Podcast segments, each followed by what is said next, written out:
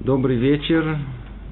Мы с вами продолжаем наши занятия по книге Дера Хашем. Мы находимся с вами в очень интересной главе. Глава вторая называется она «О действиях с помощью имен и о колдовстве». Речь идет о некой мистике – Для человека современного, рационального, который привык жить тут, в этом мире, и кроме него практически ничего не видеть, то есть даже не изучая и не принимая идеи материализма, он просто находится во всем этом и никогда не выходит из этих рамков. Все, что мы сейчас разбираем, не так просто принять так просто усвоить. Поэтому нам приходится как-то обратиться к здравому смыслу, чтобы хоть чуть-чуть приблизить эту тему, которая находится где-то там очень-очень высоко. Действительно, какая-то мистика, как бы не связанная с э, пониманием рациональности человека, приблизить к нашему пониманию, к какому-то более простому. В прошлом занятии мы начали делать определенные шаги в понимании того, что есть наш мир. Надеюсь, это помнят, и это обязательное как бы напоминание этого, обязательное условие понимания всего, что мы, о чем мы будем говорить дальше. Мир, он на самом деле не такой, как он выглядит. По пониманию э, Тары, истинный мир – это мир духовный, скрытый. Единственное, что человеку дано видеть только результат этого духовного мира, только то, что Творец захотел, чтобы человек увидел, услышал. Те пять органов чувств, они раскрывают только тот мир, который Творец захотел, чтобы предстал перед нами. Так вот, этот мир, он на самом деле как бы результат влияния духовного, ну, результат духовных миров, скрытых от нас. Заодно чтобы понять эту тему чуть поглубже, надо понять сам процесс творения. Естественно, что мы не собираемся это глубоко делать, только несколько слов об этом, общее упоминание, чтобы хоть чуть-чуть нам эта тема прояснилась. Комментируют мудрецы, когда говорит Тора, Берешит Бара, Элуким, это Шамаем, это Арец, эти слова, которые и приставка это артикль эт, эт хашамаем, в эт аарец. Они непереводимы, но мудрецы, они комментируют это и говорят, что эт в начале, что было сотворено, слово эт это алев и тав. Первая буква алфавита и последняя буква алфавита. Что самое первое было сотворено? Были сотворены буквы – буквы. Снова напоминаю, говорит Мишна Масехет вот Басара Мамарот Невра Улам, десятью речениями был сотворен мир. И на прошлом занятии мы проводили эту параллель между речением человека и речениями Творца, чтобы можно было понять о том, что подобие того, как человек говорит, и из одного мира, мира духа, мира мысли – мир, мирожеланий вдруг выходит в мир наша материальная реализация этой мысли. То есть это, в принципе, происходит процесс некого творения. Словно подобие этого было весь процесс э, творения в мире. Поэтому употребляются слова маамарот, речения. Но только что стоят за этими речениями? Помните, каждый звук сам по себе он еще ничего. То есть э, речение состоит из чего? Из предложений. Предложение из слов. Слова из букв. Вот я сейчас говорю. И в принципе, если бы не записывалось бы, и меня бы не видели бы, это не, не, не, не фотографировали сейчас, то я бы сказал бы, и все, что я произнес, кто услышал, услышал, кто не услышал, не услышал, все, пропало. А как же это укрепить? В этом мире. Есть одна, две, еще одна возможность. Одна возможность есть сказать, а другая возможность есть написать. Сказать это действительно сотворить, но это творение в человеческом понимании, оно заканчивается э, выражением мысли, сотрясением воздуха, да, я действительно произвел что-то в этом мире, но после этого иди ищи это сотрясение, где оно. Отличие от этого, человек может выразить ту же самую мысль, он может ее выразить в э, прописании. И тогда это может остаться уже навеки вечным. И действительно есть соответствие даже и между речью и писанием. И звуки соответствуют буквам.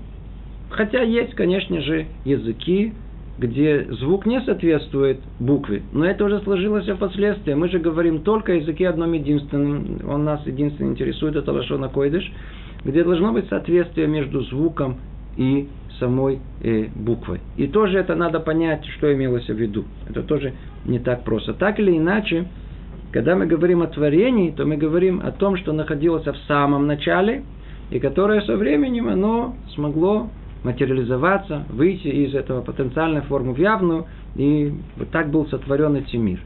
И что было в самом начале? Говорят наши мудрецы, были буквы. Были буквы. От начала до конца. Тема эта она, она, она сама удивительная, мы в нее даже, конечно, не, не, не войдем, это тема отдельная совершенно. А буквы это не в простом понимании бытовом, вот буквы. И это тоже верно. Но понятие буква от это понятие гораздо более, более высокое, это понятие духовное. Единственное, что в этом мире у нее есть какое-то олицетворение вот тут в конкретных э, в буквах, именно в таких или других. Буква в понимании еврейском – это э, энергетическая единица. Это кирпичик. Кирпичик, на чем все построено. Некая единица, назовите условно в нашем понимании, единица информации. Прообраз чего-то, основа чего-то. Теперь сам кирпичик по себе он еще ничего не несет. Но если мы начнем эти кирпичики составлять правильно, то мы вдруг увидим, что есть у них какая-то удивительная способность создавать что-то, что до этого не существовало. То есть была некая реальность, одна, состоящая из неких единиц. Но если эти единицы мы правильно составим, то есть в нужном количестве и в правильном порядке, то вдруг мы увидим, что появляется что новое, что до того не существовало. Называется цируфей отиот. Это называется составление букв, или другим названием можно назвать это даже зиву, как бы соединение их. И, как известно, эти цируфим и зивугим, они производят жизнь. Производят жизнь. Производят что-то новое, что до этого не существовало. Возьмите любое слово и посмотрите три буквы, сколько у нас есть.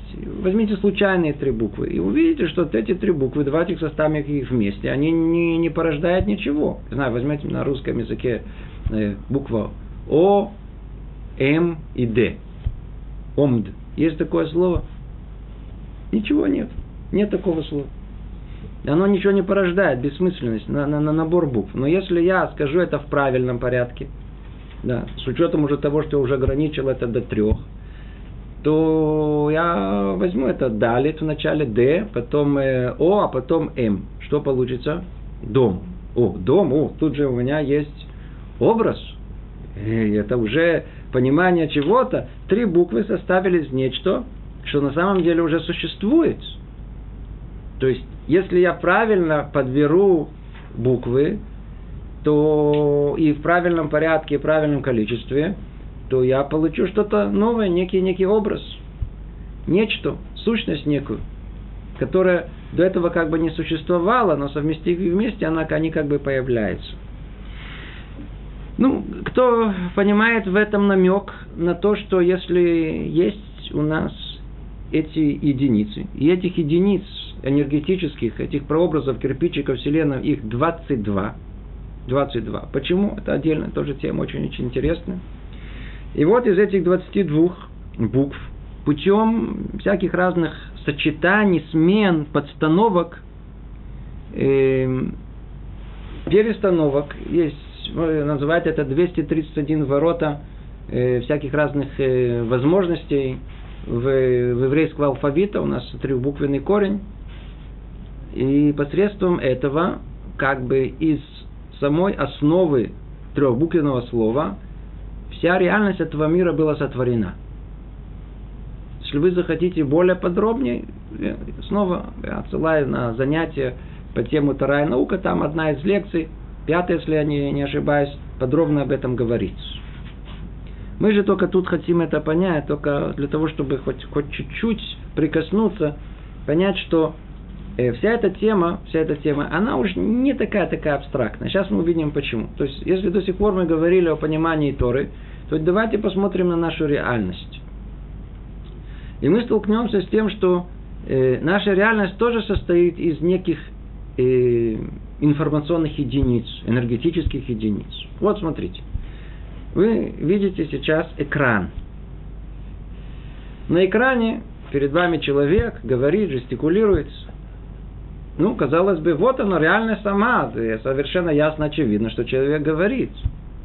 Но что, мы уже живем в продвинутом веке, когда даже ребенок, он, надеюсь, уже понимает о том, что когда мы смотрим на экран и видим реальную картину, видим реального человека, движется и так далее, там никакого человека нету.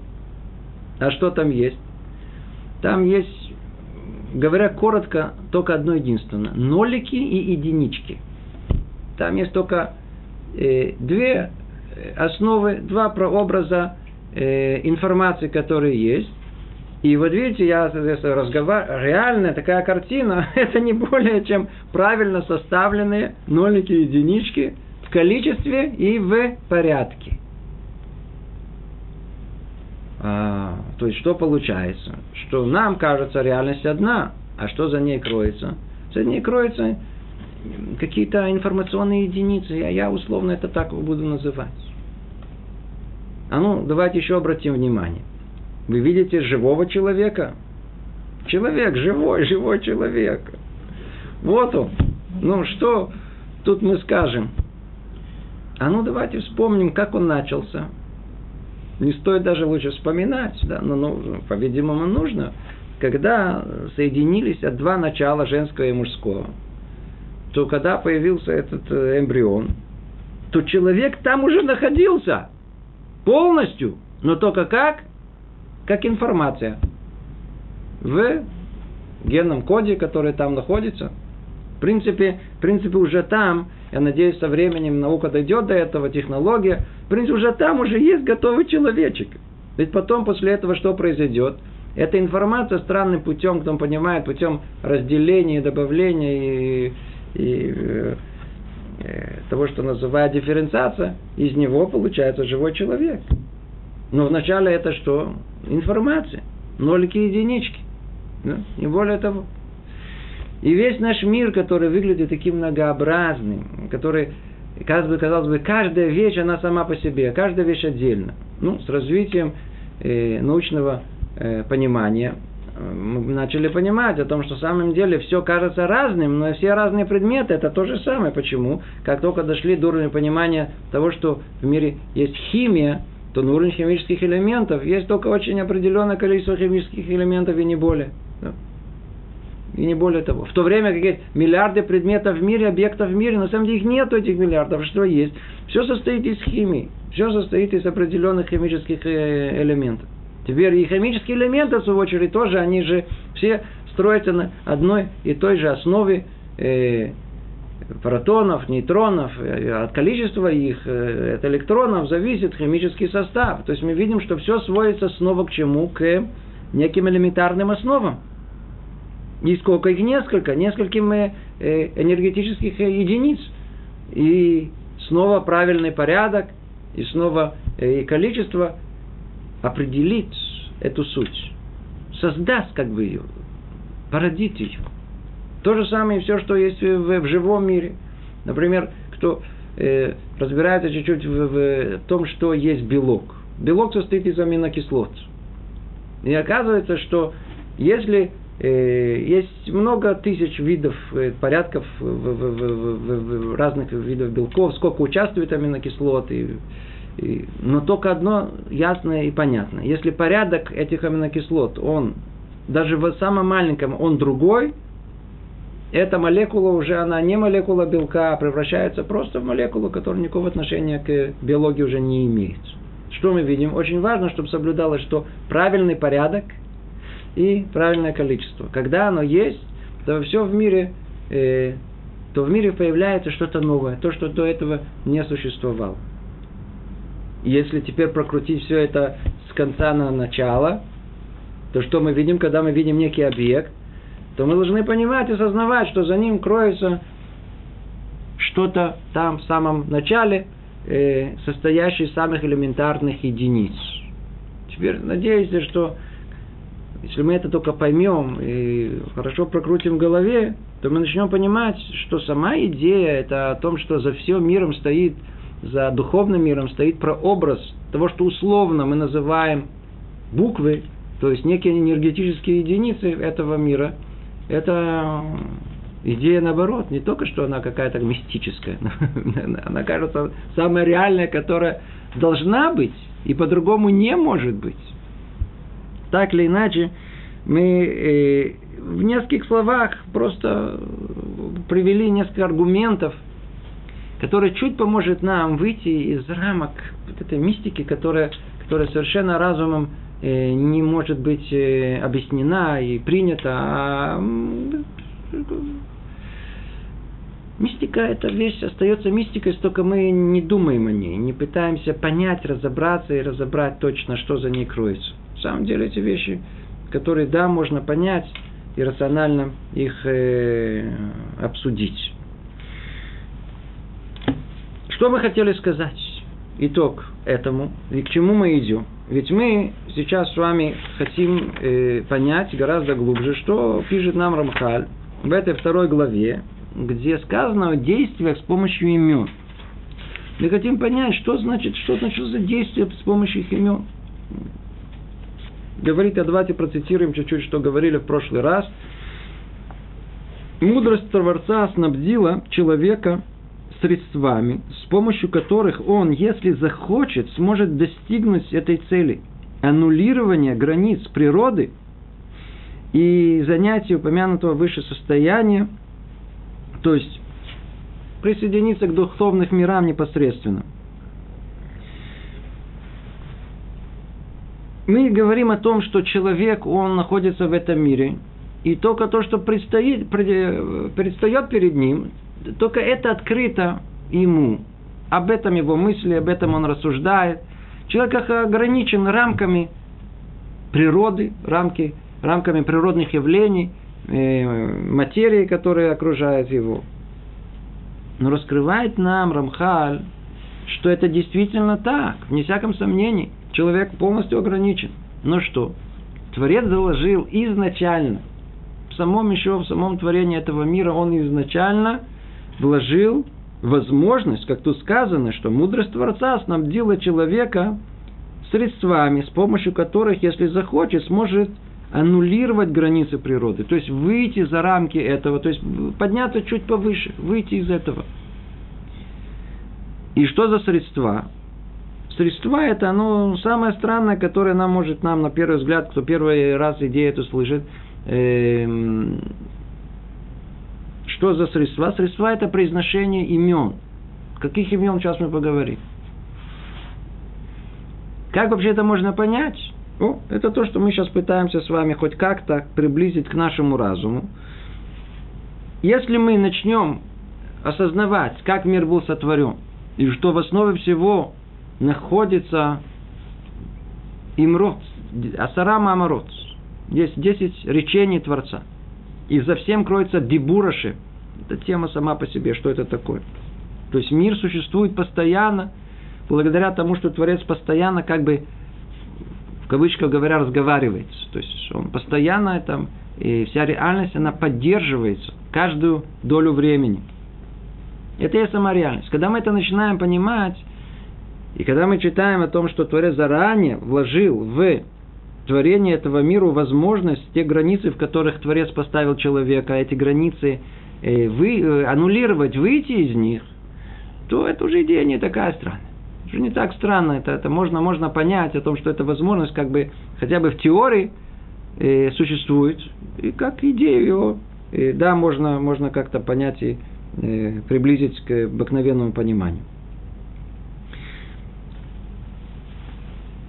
Как конкретно, что за средства, как можно э, приблизиться к Творцу, как Творец может раскрыть человеку больше, чем разум его может достичь. То есть, понимаете, о чем речь идет? Речь идет о том, что человек может выйти за границы, за границы э, постигаемости и достичь уровень, который называется Руаха Койдыш, э, Святой Дух, или уровень еще более высокий называется пророчество. То есть мы к этому все идем, у нас к этому все идет, чтобы объяснить, откуда пророчество появляется. То есть пророчество это выйти за рамки природы. Это аннулировать границы этих законов. Человек просто так не может быть пророком. Надо выйти за эти границы. Поэтому Рамха пытается шаг за шагом привести к нам в конечном итоге. У нас будет через, знаю, через три занятия. Мы начнем тему пророчества, где-то три-четыре занятия. И только там мы, мы займемся непосредственно вершиной всего. Но смотрите, Рамхаль методично, он очень нам приводит шаг за шагом, что мы поняли, когда дойдем до пророчества, как можно принципиально прийти к нему. Оказывается, что есть уровни гораздо ниже. Оказывается, что не только есть уровни гораздо ниже, оказывается, что есть возможность, в принципе, воздействия на духовные миры, воздействия на этот мир. Сейчас мы увидим. Э, надо только знать, как это делается, посредством чего. То есть есть всякие разные, действительно, на первый взгляд, мистические э, возможности существования этого человека и влияния его на весь мир и на самого себя. Давайте обратимся снова теперь к тексту непосредственно. Попробуем понять, что тут сказано. Говорит Рамхаль так. Бог пожелал называться по имени. Вот сейчас мы войдем в эту тему произношения имен, как той самых средств, с помощью которым человек сможет аннулировать границы этого. Границы этого. А произношение имен, снова обратите внимание, мы сейчас будем говорить о именах, будем говорить действительно об этом э, более подробно, но уже обратите внимание на произношение имен. Как мы говорили на прошлом занятии, э, Творец сотворил мир Бамамарот, то есть как бы разговаривая, проходя этот, э, э, все эти этапы от желания, мысли и до конкретной реализации, так и в творении мира, так в речи человека. Поэтому и тут есть у нас вот эта возможность творения этого. И вот это творение, когда мы произносим, только надо знать, что произносить. Оно все меняет. Оно все меняет в этом мире. Точно так же, как Творец сотворил этот мир и сейчас я говорю снова, надо это понять не, не, не, не, не, не, непосредственно. Эта тема очень-очень абстрактная, и надо с большой осторожностью обо всем говорить. Как бы Творец произносил э, имя, то есть буквы, и это было сотворено. То есть, если написано в Торе, а сказано у нас еще так, что Творец смотрел в Тору и творил мир – то есть Тора, она предшествовала творению мира. Это как бы план мира. Там как бы закодировано все, что есть в этом мире. И если написано, предположим, не знаю, слово «сус», «сус» это, э, не знаю, конь, то когда первый раз в Торе произносится, пишется слово «сус», то это есть его сотворение. Там находится его э, конячья суть. Там находится его как бы генный прообраз в этих трех буквах. Сус это только самых, вав самых. Это его прообраз, там все сотворено. А уже оттуда все это, все, все это расходится на, на, на, как человек. Это его генетический код, это его не генетический код, это его прообраз духовный, это его единица, из которой он состоит, и все остальное, в конечном итоге, где-то тут мы находим, это его э, связь, его самый верхний, верхний духовный корень. И в этом мире, когда мы видим коня, то конь сам по себе не существует. Он, он, он, он, он имеет много-много-много-много э, э, духовных э, переходников, и все они исходят к корню, который исходит из этих как бы трех единиц энергетических, информационных, самых вам самых. Итак, все, что есть в этом мире само себя не существует. Отсюда мы должны просто глубже понять, что когда мы сейчас входим в эту тему э, произношения имен, что имеется в виду? Есть в виду нечто подобное. Если мы будем произносить эти имена, то есть в этом нечто, чтобы пробудить, пробудить реальность э, творения, которое есть в этом мире. Эта тема очень-очень непростая, надо ее хорошо обдумать. Мы только всего лишь хотели ее приблизить хоть немного к нашему простому обыденному пониманию. Так вот, говорит Рамхаль так. Бог пожелал называться по имени, ибо чтобы его творения могли встрепенуться и возвать к нему, и упоминать его и приближаться к нему. Давайте поймем, что тут сказано – Творец пожелал называться по имени, чтобы его творения могли встрепенуться и возвать к нему. Ну, во-первых, давайте начнем с самого начала. Тут эта тема очень-очень-очень глубокая. Очень глубокая. Что за имена? Почему нужно, чтобы у Творца было имя? Кому нужно имя? Имя нужно нам. Почему нам нужно имя? Потому что тут есть многообразие, есть нас много. Если мы будем друг к другу обращаться по имени человек, товарищ, то стоят два товарища, а кого я имею в виду? Мы должны использовать, кроме общих слов человек, люди, мы должны найти индивидуальную идентификацию этому человеку. Поэтому мы должны присвоить ему непосредственно частное имя. Тогда мы можем к нему обратиться. Это имя. Зачем же Творцу имя? Если он один единственный. Если он один единственный, если был бы человек один единственный, нужно ли ему имя? И вообще, обратите внимание, царю, пример, сейчас есть царствование, царю нужно имя. Если он один, то кто он? Он царь. И все, ему не нужно имя. А, только потому что есть много царей, чтобы мы не попутали этого царя с тем царем. Этот жил до того, после того. Это царь с таким именем, это царь с таким именем, это царь Николай, царь Александр. Пожалуйста, это уже приклеивает. Но по сути, царь не должен иметь имени. Почему же есть у Творца имена?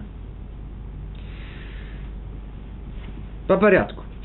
Как мы говорили, столько времени, сколько человек находится один сам собой, у него никакой потребности к имени нету. А ну сейчас задумайтесь над этой мыслью, это вещь очень-очень глубокая. Когда есть потребность к имени, только тогда, когда он находится в соприкосновении с другими людьми, находится в обществе. Тогда нужна идентификация. То есть только тогда, когда он соотносится с другими людьми. А он сам по себе, имя ему не нужно. Так вот, надо понять первое. Действительно, столько времени, сколько речь идет о Творце самом по себе, у него нет имени, действительно никакого имени нету и не может быть. И вообще, об этом сказано, что у нас нет ни малейшего понимания, что есть реальность Творца. Снова повторяю. Если речь идет о том, и речь идет о самой сущности Творца, по себе, без связи со творением,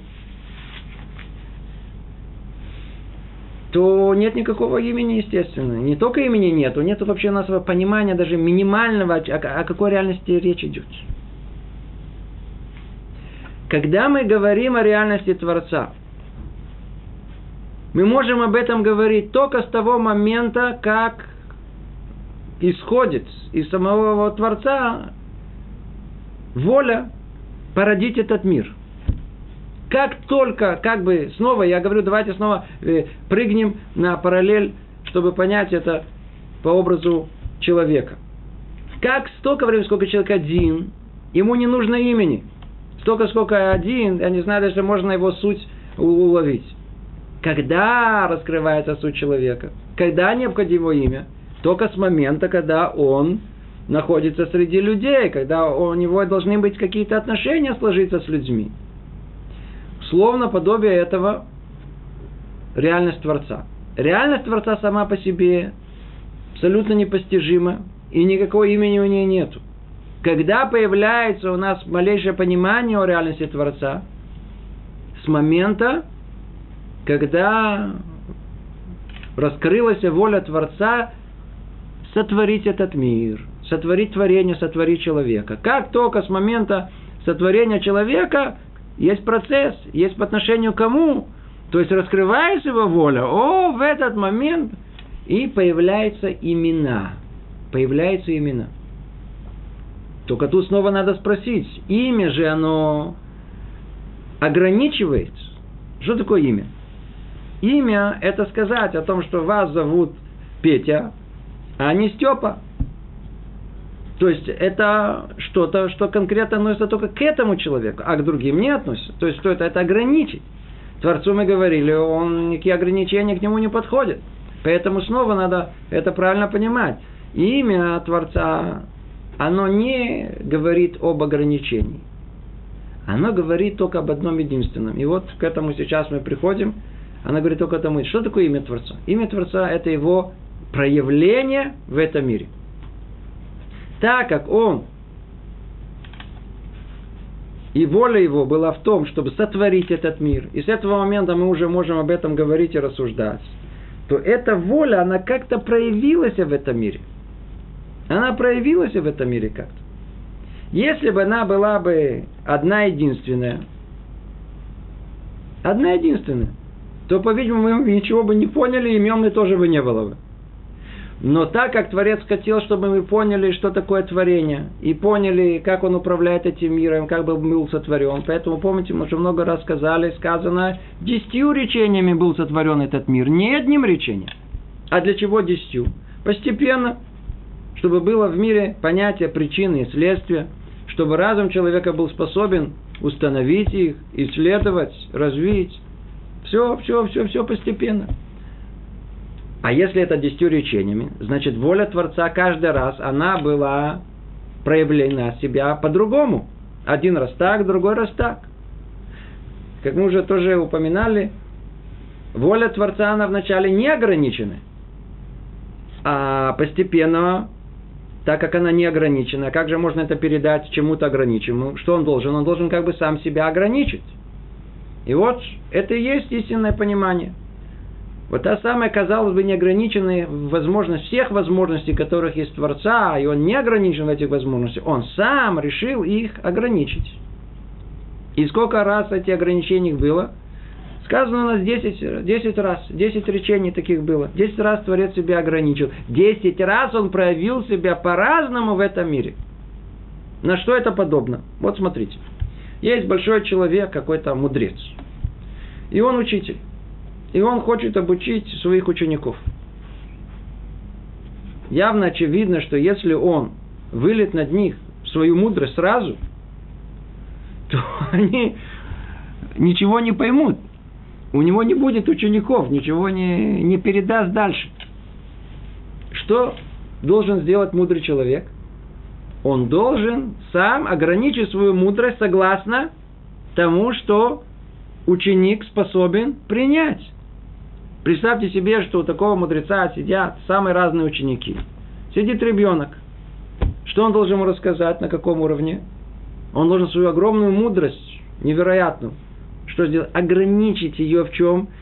И вложить ее на таком уровне, чтобы маленький ребенок понял.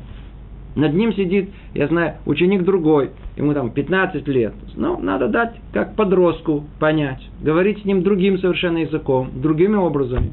А, есть 25-летний, соображает, уже хорошо. О, это совершенно другой образ. А, на, а теперь говорить с каким-то учеником, который знает за 40 лет, который уже достиг большого уровня мудрости, ну, там уже совершенно другой язык.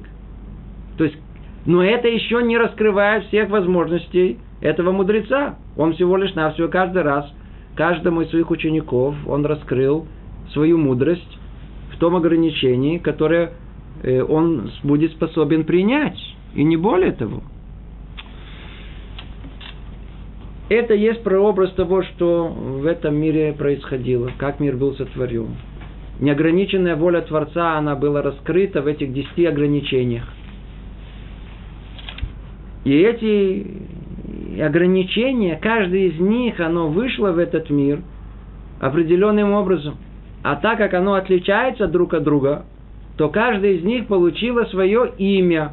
Поэтому есть у нас 10 имен Творца, которые мы их называем 10 э, несмыма, несмываемых э, имен, то есть тех, которых нельзя, нельзя в, в, их э, э, стирать. Поэтому у нас, когда э, мы хотим, не дай Бог, выкинуть книгу, то есть она состарилась уже, или нам не нужна, нам нельзя, мы хороним ее. Почему хороним? Почему есть не святость? Почему есть имя Творца? Какие имя Творца? Есть имена Творца, есть, есть 10 основных имен Творца. Как бы 10 основных имен Творца, основные, которые есть у нас.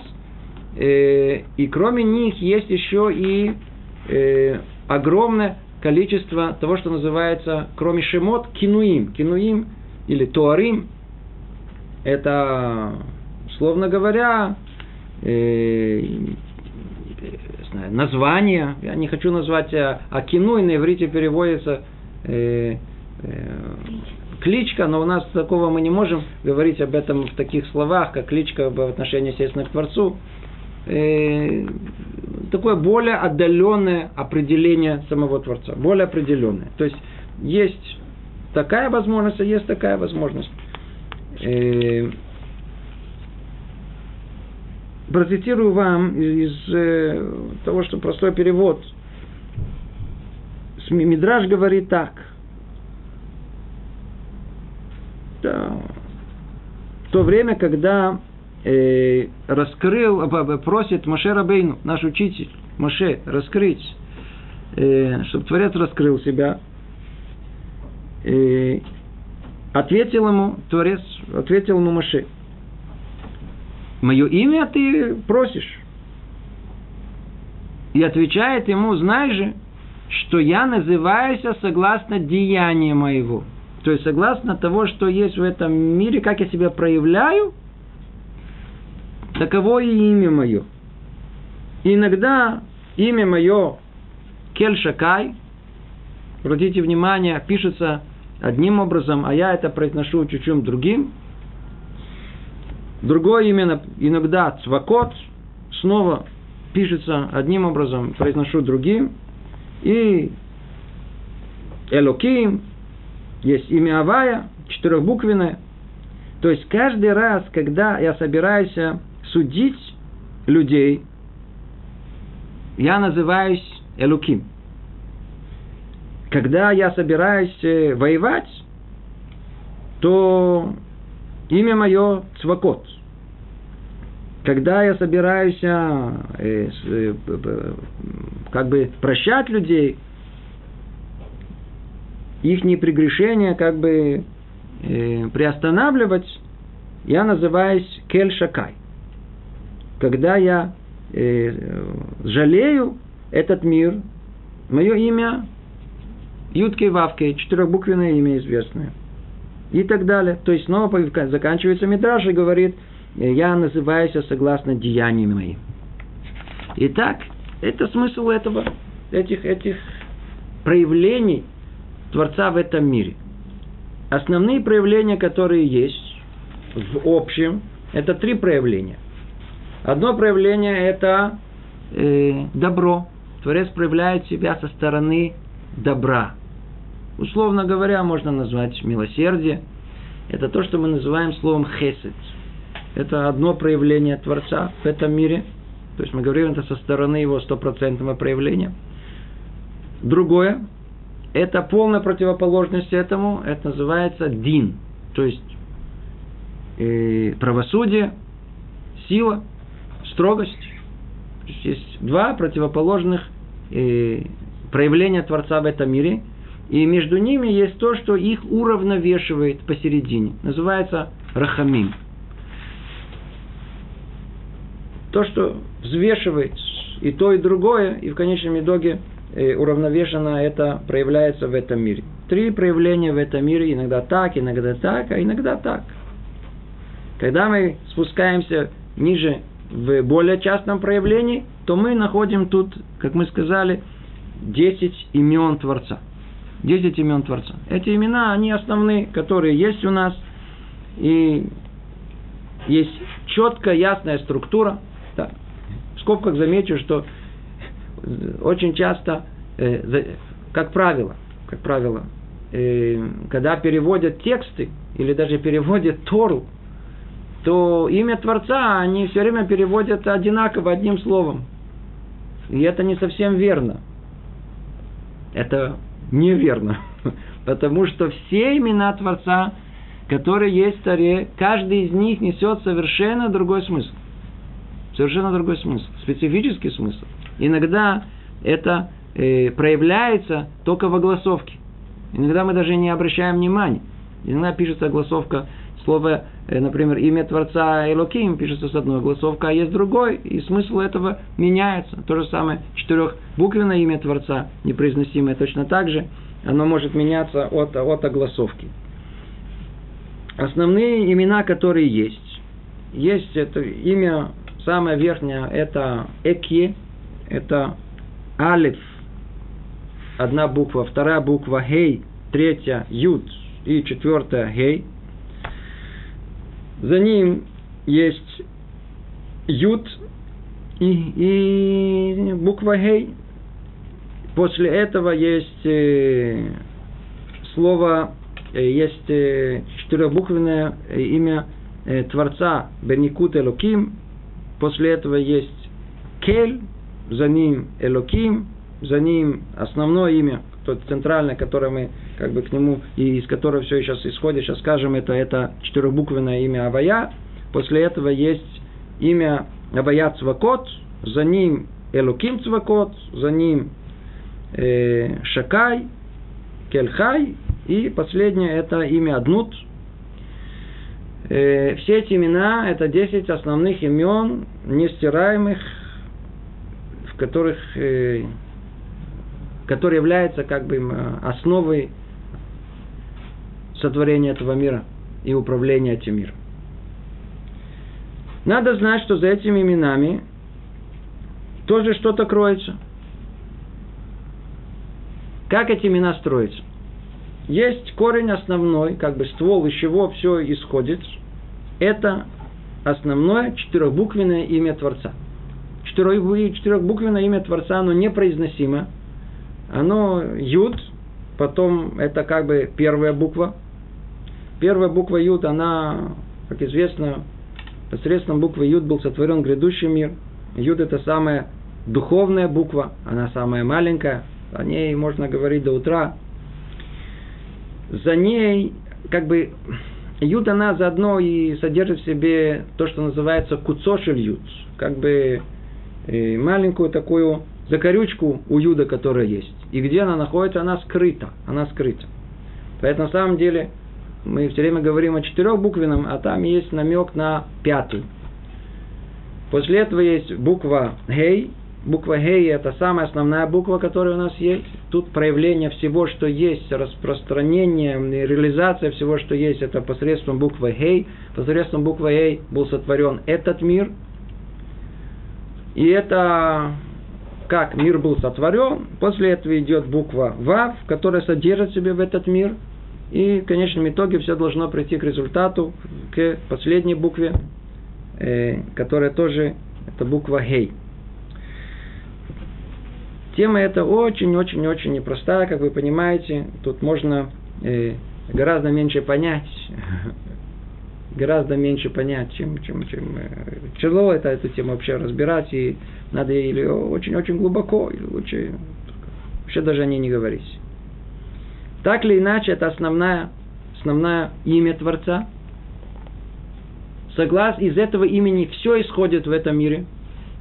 По прообразу того, как, каким образом они идут, все в мире, весь, все процессы, которые есть в мире, они происходят. И эти четыре буквы, это имя, оно порождает все остальные десять. Все остальные десять имен, которые мы сказали. Кроме них, мы уже упоминали, есть э, вокруг этих десяти, как есть ствол, есть корни, ствол, и теперь есть ветви. Вокруг этого есть э, так называемый кинуим, как бы э, дополнительные описания, эпитеты э, проявления Творца в этом мире. Э, например, э, со стороны Хеседа есть Гадоль, Рахум, Ханун, Хасин, Эрхапаим, Солех. Есть много названий Творца.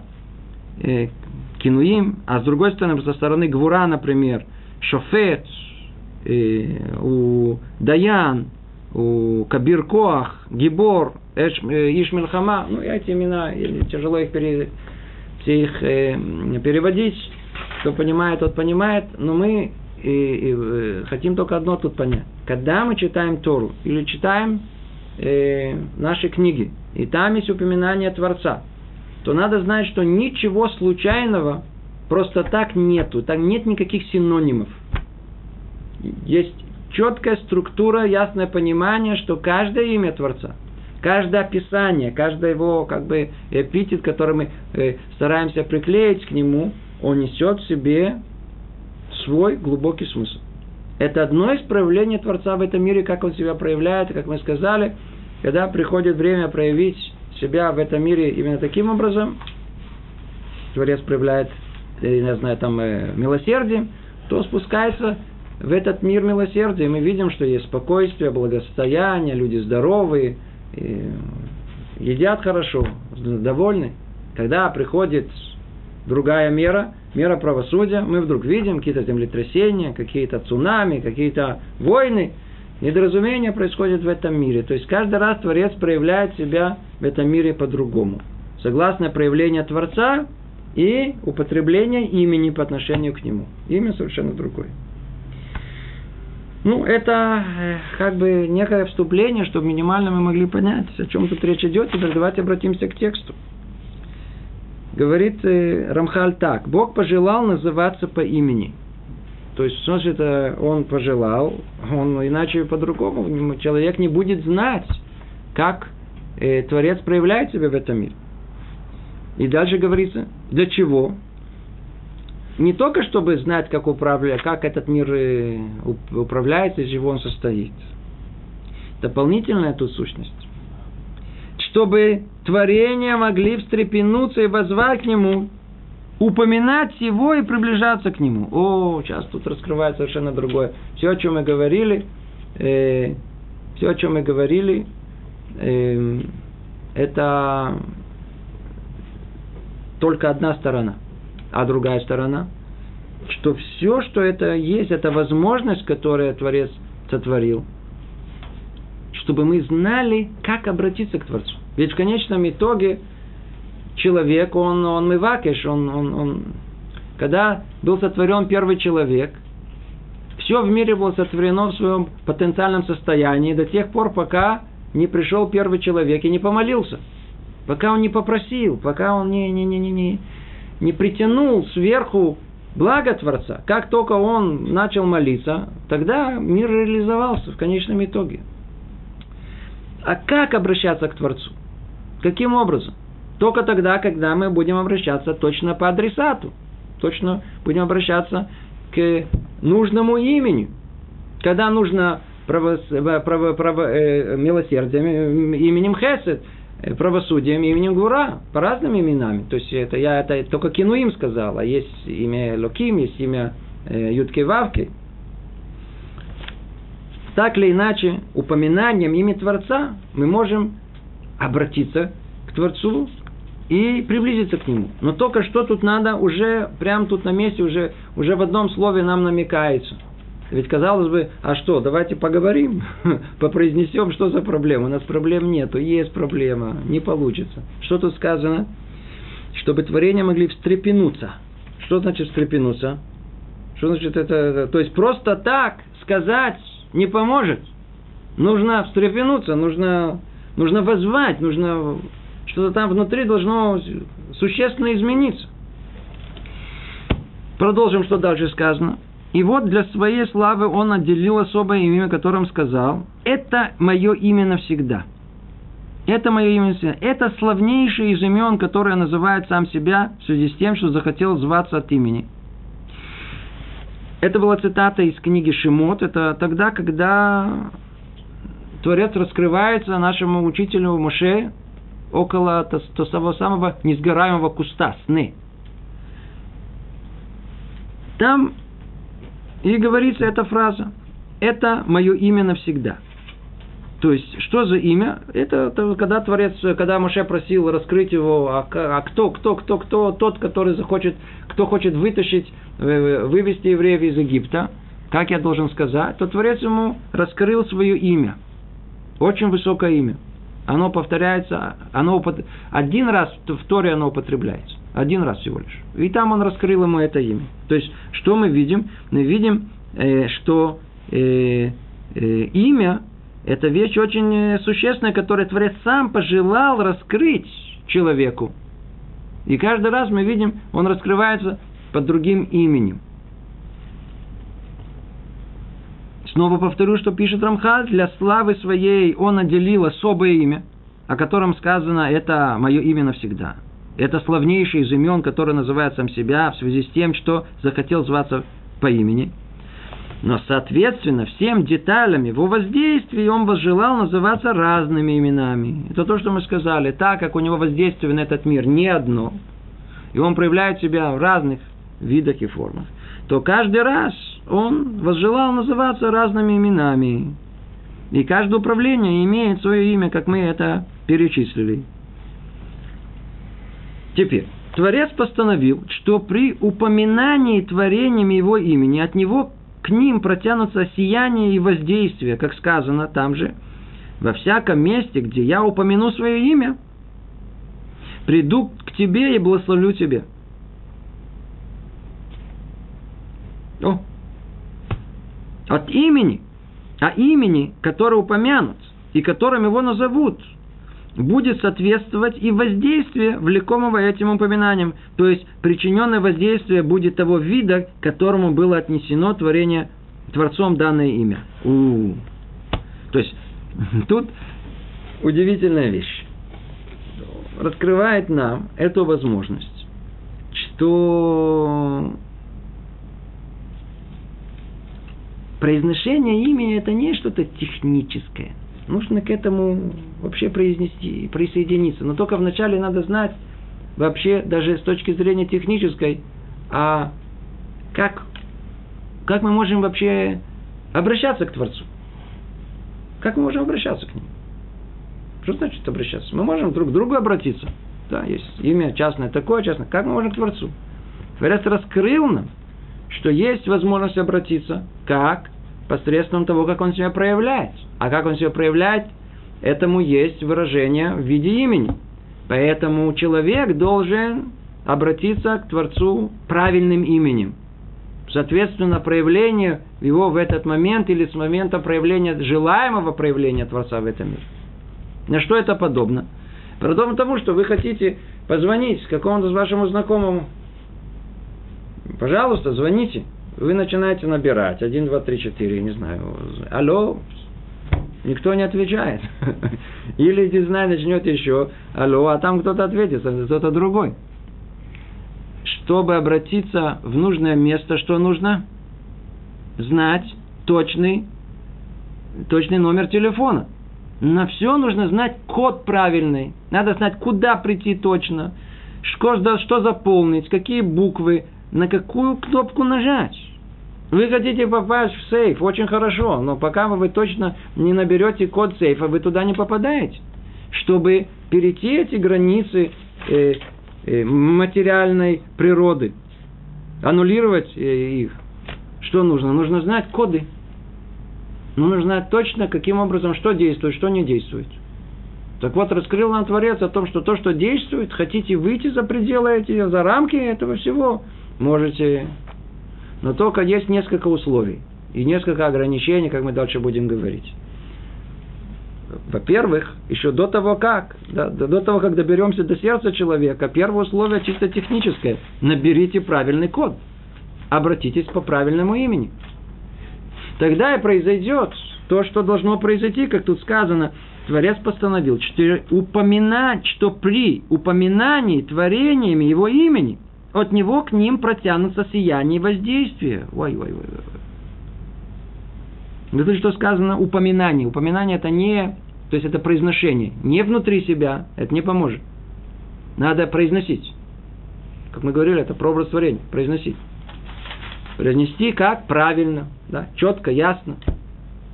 Что еще нужно? Как мы сказано, что тут, тут нам, нам, нам э, этом сказали встрепенуться и возвать. Это сейчас дальше будем объяснять. Это не просто так. Не каждый человек начнет произносить имя Творца. Он сможет выйти за эти рамки, получить больше, чем, чем, чем он способен, согласно его э, природному э, дару. Вовсе нет. Есть еще условия. Но начинается с того, чтобы мы э, знали хотя бы точный, точный адрес, код коды истины, присоединения к близости к Творцу. Это знание имен Творца. Знание имен Творца. Как тут сказано, когда мы будем это говорить, упоминать вслух, то к нему протянется сияние воздействия. И в любом месте, где упомянется имя Творца, как бы о, пройдет благословение. В основном это было где в храме, мы видели в свое времена, это было в явной форме. Там было Берката Коаним, там благословение, которое Куаним говорили, там находилось присутствие Творца, в, в обе стороны. То же самое Коин Гадоль. И вообще мы это, э, кстати, это отдельная тема, может быть, ее в следующий раз мы чуть больше упомянем, э, это все благословения, которые мы произносим. Обратите, как они, внимание, как они построены. Барух, Ато, Ашем, Элукейну, Мелех, Аулам. Мы любое благословение начинаем с имени Творца. Мы же в конечном итоге хотим э, блага. Мы хотим блага. То что, факт, что мы едим, кто сказал, что это будет еще и для блага? Может быть, это не для блага. Мы хотим то, что мы едим, чтобы пришло благословение в этот момент. Поэтому упоминаем именно так, именно Творца, и не по-другому. Это нусах, э, э, формулировка все благословения, это вещь очень-очень глубокая. Она связана именно с Этими именами, а не другими. Продолжает Рамхали говорить, и в продолжении воздействия неизбежно возникает установленное ему порождение.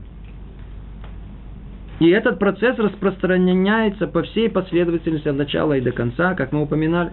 То есть Творец, э, то есть человек упоминает имя Творца, правильно, делает это как положено, и что происходит? И тут же есть этому э, целое пробуждение целого процесса. Снизу вверх, сверху вниз. Единственное, что высшая мудрость ограничила все это известными границами, особыми условиями. Только когда упоминание имени будет соответствовать этим условиям, и не иначе произойдет данное воздействие и породит свое следствие. То есть надо только, чтобы это были определенные условия, как тут сказано, то есть и последствия, которые произойдут, надо знать что все это, это очень-очень, ну, это очень непросто, это, чтобы не подумали, что это сейчас начнем бы говорить, и что-то будет меняться. Творец установил, что в числе его воздействий будут и такие, что при достижении ими получателя будут аннулированы их силы определенной границы природы. Как мы упоминали, этот человек свяжется с духовными сущностями, получит знание, разумение – и умопостигаемо человечеством. То есть, что мы говорим, когда мы начнем про, когда человек достигнет истинного уровня, истинного намерения, пробуждения и правильно обратиться к Творцу, он может выйти за пределы границ природы и достичь знания и разумения, которое простому человеку недоступно.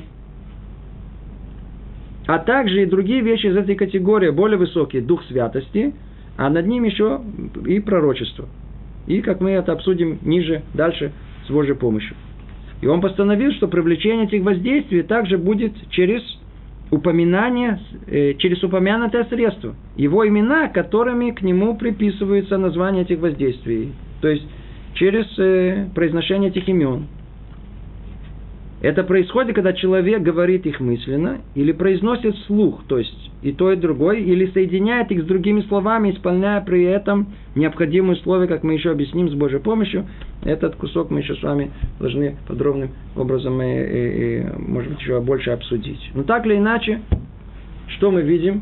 Мы видим, что э, установил Творец, что воздействие человека, что произношение – имен Творца, они могут оказать воздействие как на то, что человек может постичь в этом мире, так и просто изменить этот мир, как мы знаем. Приведу пример, на этом мы закончим.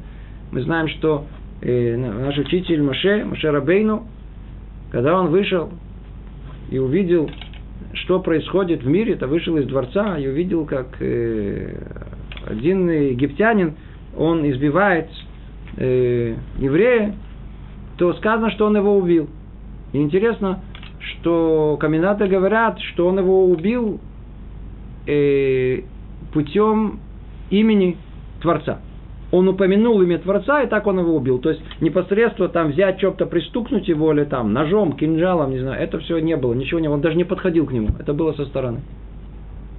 То есть он произнес имя Творца, Шема Мефураж называется, и таким образом э, а этот египтянин, он просто умер. Что произошло? Произошло о том, что на уровне Машера Бейну, там, где он был, он обратился к имени правосудия. Он ничего не сделал. Он всего лишь попросил Творца установить правосудие в этом мире.